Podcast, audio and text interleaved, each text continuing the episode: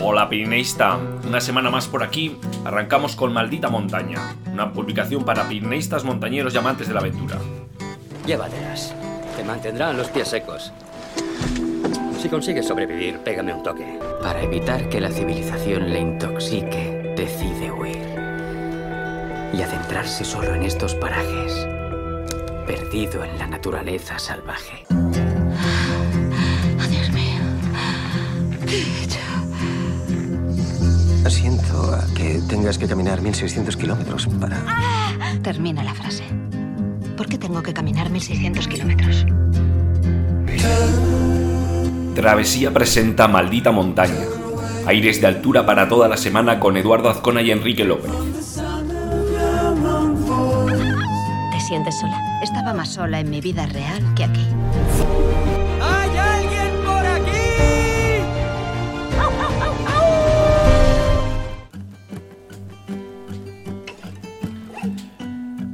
Ya ha llegado oficialmente el verano y ayer fue eh, la mágica noche de San Juan. Y os lanzo una pregunta, ¿no? ¿Conocéis las fallas del Pirineo? Bueno, os tengo que contar que en algunos pueblos de Sobrarbe, Ribagorza, Alta Ribagorza, el, el Palar Sobira, el Principado de Andorra, tienen una bonita tradición. Una tradición llena de mística, de fuego y también de fiesta. Y todo para celebrar el solsticio de verano. Se enciende un fuego, es el símbolo del sol. Y se baja de la montaña, andando, corriendo, purificando los campos y los bosques. Y también las poblaciones a las que se llega en una especie de serpientes de fuego que bajan de la montaña. La verdad que es una, es un- una tradición, es un, un festejo eh, de los pueblos del Pirineo que ha sido reconocido como eh, eh, por la UNESCO como Patrimonio Inmaterial de la UNESCO. Y bueno, que todos estos pueblos, pues año a año reviven la llama, nunca mejor dicho, pues para que siga existiendo y se preserve pues este, este bonito patrimonio inmaterial.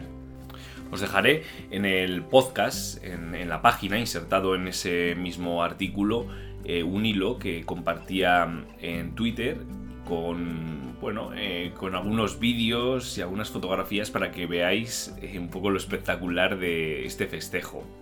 Al final son verdaderas serpientes, como decíamos, ¿no? Bajando de la montaña. Y luego juegos, ¿no? Malabares con fuego, ¿no? La verdad que es un- una tradición, bueno, ancestral y, y muy visual. Bueno, imaginaros, ¿no? Mm, Valles aislados en la pura naturaleza, rodeados de, altas montañas, algunas de 3.000 metros, ¿no? Y cómo, cómo se comunicarían, ¿no? Y, te, te viene a, la mente, ¿no? El, el poder del fuego en la noche para, pues eso, iluminar de un valle a otro comunicar, pasar mensajes, ¿no? Y, bueno, también con la mística, el fuego como el elemento vinculado al sol y cómo en este juego, ¿no? De serpientes bajando de la montaña, cómo purifica pues hasta llegar al- a la propia, propia población, ¿no? Al, al centro vivo que es la, la plaza de- del pueblo. Me parecen unas fiestas espectaculares y bueno, como eh, es una tradición que, bueno, con sus diferentes variantes de un valle a otro, pues eh, es muy común en, en la cordillera.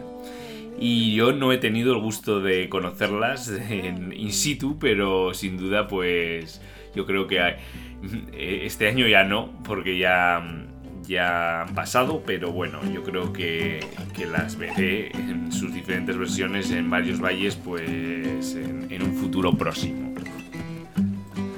Y bueno, eh, ya arrancamos. eh, como sabéis, eh, también utilizo esta primera introducción o, puesta en marcha hasta que cogemos cierta inercia podcast pues para eh, comentaros algunas de las consultas que nos habéis ido haciendo. La verdad que muchas gracias por plantearnos estas cuestiones porque, bueno, nos, da como material como para compartir y que todos pues nos vayamos inspirando en, en qué podemos hacer en nuestra aventura próxima.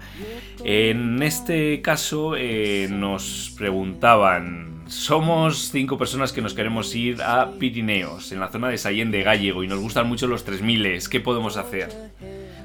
Bueno, tres milistas con ya bastante bagaje, ¿no? Eh, nos comenta que el, que el, año pasado pues eh, fueron a la zona de Pineta y bueno, allá hicieron un repaso a todas las cumbres, ¿no? Monte Perdido, Azul, La Jamunía, Pico de Pineta, Añisclo y bueno, pues un día pasaron a Francia, a Neuville. Bueno, y también nos planteaba una cuestión importante, ¿no? Eh, si para eh, hacer 3.000 en esa zona es necesario eh, Piolet y Carampones en la segunda mitad de julio.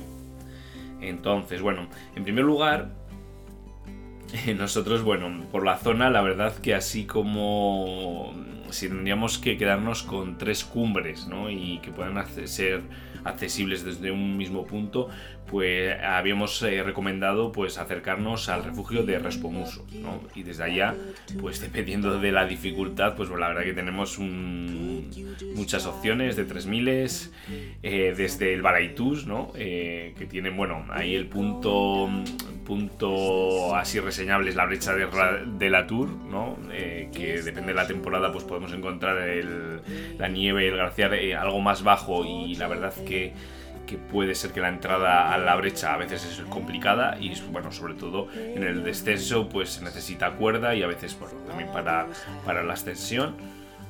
O sea que tenemos que ya que contar con cierto equipo y sin duda, bueno, eh, y Crampones van a ser yo creo indispensables. Pero bueno, tenemos más opciones desde el mismo refugio, como puede ser pues los, los infiernos siguiendo el GR11 y en el collado de Tebarray, bueno, pues tenemos ya la, último, la última cometida para la ascensión de los infiernos, ¿no? Estos, estas montañas con esas marmoladas blancas que vemos desde el propio, yo creo desde el propio Sayen, ¿no? Eh, aparecen destacados allá en, el, en las alturas, ¿no? Por encima de, la propia ciudad. Y luego, bueno, eh, también existe la opción de eh, ir hacia, ir, bueno, es un recorrido igual algo más largo, Vamos remontando todo, todo el valle y, desde el collado accedemos a la gran facha, ¿no? que yo creo que el de dificultad pues es algo, algo menor, sobre todo bueno, que el, que el Balaitus tendrá pues algo de dificultad en la última la arista de, llegada a la, que, a, la cima, ¿no? que la recuerdo muy descompuesta. Pero bueno, yo, de hecho, yo es el primer 3000 que coroné así que le tengo un grato recuerdo. Y estas serán nuestras recomendaciones. Eh, ya sabéis eh, que nos podéis plantear cuestiones, eh, preguntas, consejos y bueno, como, como buenamente podamos, pues os trataremos de responder a correo info arroba o bueno, tenéis también el foro de en travesiapirenaica.com barra foro en el que, bueno, os he comentado en alguna otra ocasión, pues eh, hay muchas consultas, sobre todo de GR11, pero está abierto pues a otras temáticas, ¿no? Y ahí nos podéis dejar también vuestras consultas. Y bueno, nos tenéis en las redes sociales, como sabéis. Sin más dilaciones, vamos a comenzar con el contenido que os traíamos esta semana en el boletín. Bueno, como sabéis, en este podcast hacemos un repaso, además de bueno, plantear otros, otros debates, hacemos un repaso del boletín eh, y de contenido que ha eh, tenido esa semana. En este caso, eh, daba título al boletín Una ruta. Os mandábamos a la selva de Irati, a Querreria y Malgorra desde las casas de Irati. Bueno, os proponemos esta ruta al corazón de Irati. Eh, bueno, os recuerdo que eh, Irati es uno de los hayedos habitales más grandes y mejor conservados de Europa, y la ruta que os proponemos sigue parte de los muchos senderos balizados que recorren este espacio natural. En este caso, el Camino Viejo, a casas de Irati, eh, yo creo que es el SLNA60A, y el Camino Viejo a Koitsta, eh, en este caso el eh, sendero E69. Y bueno, posiblemente la mejor combinación de senderos balizados para conocer el interior de la selva de Irati y el, y el barranco de Ursuria sea esta, ¿no? uno de los principales afluentes que forman el río Irati. Y bueno, como alternativa al sendero local proponemos una variante que recorre el recordal entre el monte Aquerreria y el Malgorra, que es la separación natural de las cuencas de Uchuria y Urbaitsa. Es una ruta pues que, la dificultad la puede tener en lo confuso de las zonas en la parte alta, ¿no? Entre Aquerreria y Malgorra y el descenso a Koitsta. La verdad es que ahí podéis tener pues bueno, una dificultad. En todo caso, bueno, ya sabéis que eh, os compartimos eh, la reseña de la ruta con su track y la descripción detallada, con algunas fotos por si hubiera algún problema en, seguir el itinerario. De todas formas, pues bueno, con el, con el track eh, no deberíais tener ningún problema. El segundo contenido que os traíamos era ya para que viajemos, ¿no? Viajemos a los Alpes, la grande travese de Alpes, a través de los Alpes franceses desde el lago Liman hasta Niza recorriendo el GR5. La verdad que es una ruta eh, de, las, de las potentes y con nombre, un total de 674 kilómetros para recorrer pues en un mes, ¿no? Es, uno de los mejores trekkings alpinos de Europa y eh, tener en cuenta que cada vez es más popular. Eh, unas 10.000 personas recorren esta ruta al año en su totalidad o en una parte. Bueno, una ruta para el verano, principalmente es un, un trekking de verano y bueno, comenzar demasiado temprano, demasiado tarde, pues nos puede llevar al traste en nuestros objetivos ¿no? de realizar la ruta.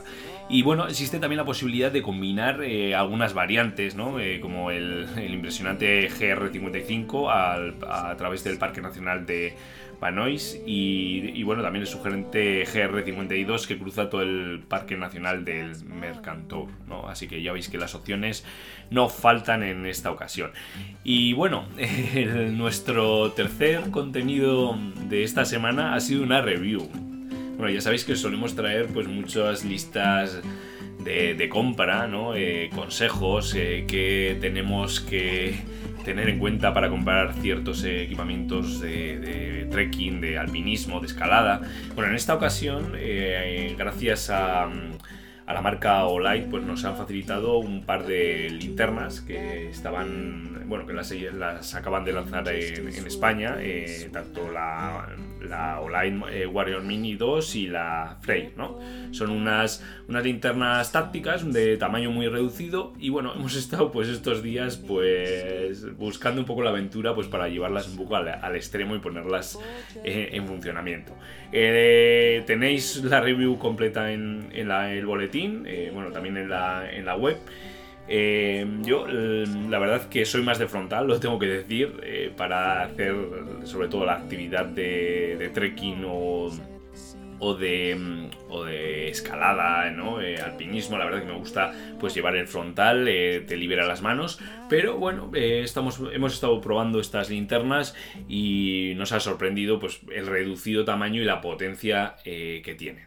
Mm, la, la Freyr, la verdad que tiene bueno, diferentes modos de, de luz, bueno, para utilizarla junto con una funda que tiene de, de silicona para utilizarla mm, pues para hacer señales, ¿no? Que bueno, yo, depende de cuál sea tu profesión, pues puede ser interesante. Tiene mucha potencia, eh, la verdad que llega el, el, haz de luz, no sé si eran 360 metros. Eh, yo de las dos me quedaría con la Warrior Mini 2, que mm, más reducido tamaño.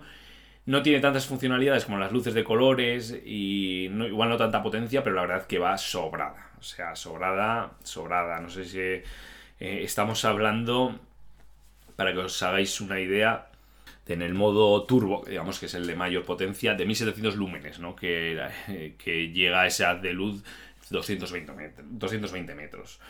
las pruebas, bueno, las hemos hecho aquí al lado de casa, bueno, haciendo una ruta eh, a la noche, en la ruta de Zumaque y tenemos bueno varias montañas eh, cercanas y desde una distancia considerable pues lanzabas el, el luz contra la propia pared de roca. Eh, la verdad que son espectaculares. Y bueno ya sabéis que tenéis la, la review en, en la web y, bueno, espero que, os guste este, este, tipo de artículos en los que ponemos a prueba pues diferentes materiales ¿no? y que yo creo que a veces pues, son interesantes para decantarte por la compra.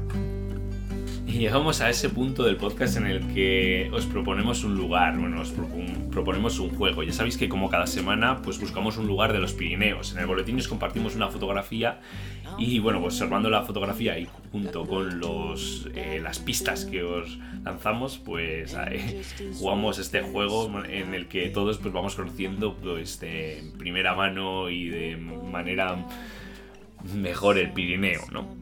En este caso, la verdad que es como un. eh, es una montaña, eh, se ve como un mar de, de caliza ahí, ¿no? Imaginaros, ¿no? Un- poca vegetación, todo roca y, y una cima escarpada. Buscamos este gran pico descarnado, esbelto, uno de los imprescindibles en el currículum de cualquier pineísta que se precie. Y os proponemos un par de pistas. La primera, para algunos, esta es la primera gran montaña de los Pirineos viniendo desde el Cantábrico. Y la segunda, que esta montaña es el punto culminante de la zona dominando como ninguna otra la gran meseta kárstica que se extiende a sus pies. Ya hablábamos de ese mar de caliza. Y bueno, en este punto os voy a contar cuál fue el lugar de la semana pasada. Fue el cañón que veníamos, el cañón que veíamos en la fotografía de la semana pasada era el cañón de Añisclo, en el Parque Nacional de Ortesa y Monteperdido. Desde las cercanías del puente de Sanúrbez parten varias rutas de senderismo que permiten conocerlo por dentro o acceder a lugares desde los que poder contemplarlo. En este caso, la foto que os habíamos compartido está tomada desde arriba. Ya veíais, lo veíais como abajo, ¿no? Cómo serpenteaba ese cañón. Bueno, pues está, está sacada esa foto desde la faja de las olas, ¿no? Por donde discurre la variante GR119 de la senda Pirenaica. Una zona, eh, una faja que tiene unas clavijas y demás y que nos permite pues eh, en nuestro camino, por ejemplo, al refugio de Pineta, pues acortar el recorrido pues unas horas. ¿no? Eh, ya, sabéis, bueno, que tenéis toda la información del GR11 en travesiapinaica.com y también, eh, pues sin duda, pues de esta variante de la senda pirenaica. Y ya, eh, bueno, cerramos el podcast hablando de las noticias e historias más destacadas que hemos ido encontrando a lo largo de la semana.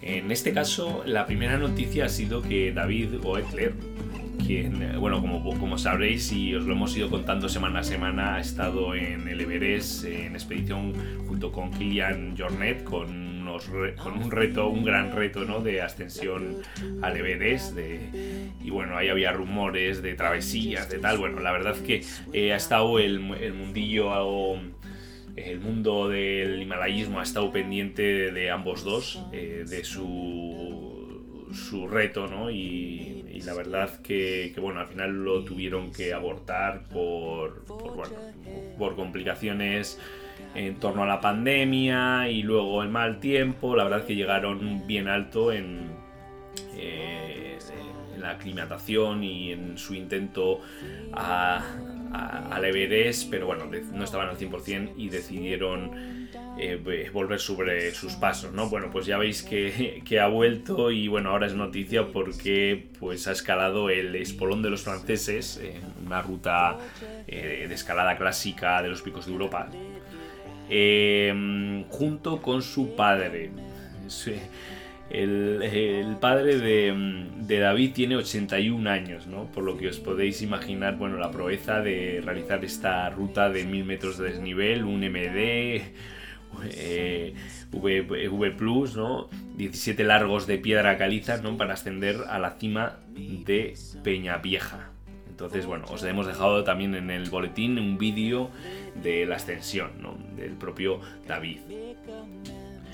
Eh, nuestra segunda noticia ha sido, bueno, muy triste. Eh, hay un hondo pesar en la comunidad montañera por la muerte de Enma Roca. Eh, como sabéis, bueno, es referente del deporte de montaña, una de las pioneras de las carreras de montaña y ha fallecido a los 47 años por una enfermedad del cáncer. Y, bueno, pues lamentamos daros esta noticia.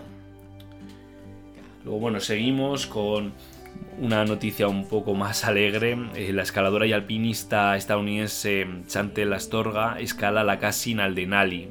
Ya sabéis, eh, eh, los 6.194 metros del pico más alto de Norteamérica. Lo ha hecho en 14 horas y 39 minutos en subir y ha bajado por la West Reef y Seattle Ramp en esquís. La primera femenina en velocidad eh, al pico más alto de Norteamérica. Toda una proeza. Y bueno, cerrábamos la sección eh, contándoos pues, eh, un proyecto transfronterizo que busca promocionar los 70 refugios de montaña del Pirineo.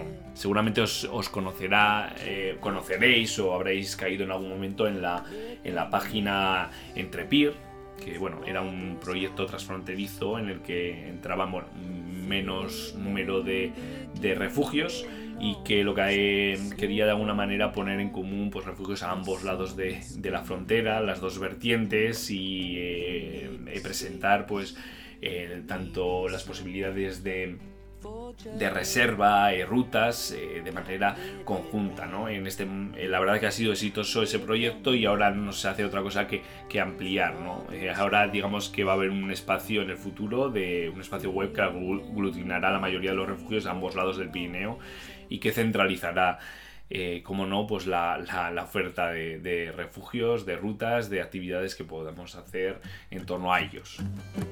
Y ya para cerrar, bueno, pues eh, ya sabéis, la, foto de la semana, ¿no? No es otra que un Ibón, el Ibón de Tebarray. Eh, hemos querido compartir esta fotografía de, de Jorge, porque bueno, la senda pirenaica cruza por aquí, es un punto, digamos, estratégico estratégico desde el punto de vista de que es de los últimos, si no el último, yo diría que el último, en el que se limpia de nieve, de manera que suele ser pues eh, la consulta eh, típica ¿no? de, estos días de habrá nieve, habrá hielo, eh, cómo está la situación, tengo que llevar piolet, crampones, entonces bueno, os compartíamos esta fotografía de, Jorge, de, la, compartió en Instagram, en el que bueno, vemos eh, el estado de Libón bueno, y del, collado de Tebarray.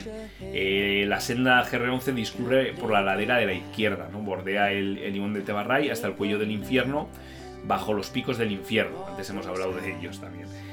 Y, bueno, pues ahí tenéis la foto. Eh, como sabéis, podéis compartirnos fotos con el hashtag Travesía Pirenaica o etiquetarnos a arroba Travesía en Instagram o bueno, o en otras redes sociales. Y hasta aquí el podcast de esta semana. Eh, como siempre ha sido un placer.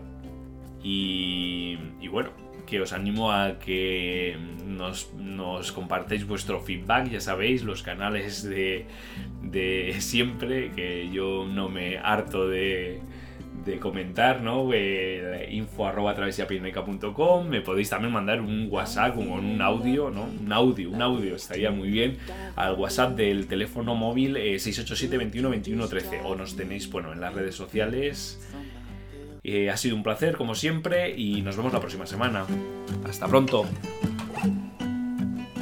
Y como decía Jack Kerouac, porque al final no recordarás el tiempo que permaneciste en la oficina o arreglando tu casa, ve y escala esa maldita montaña.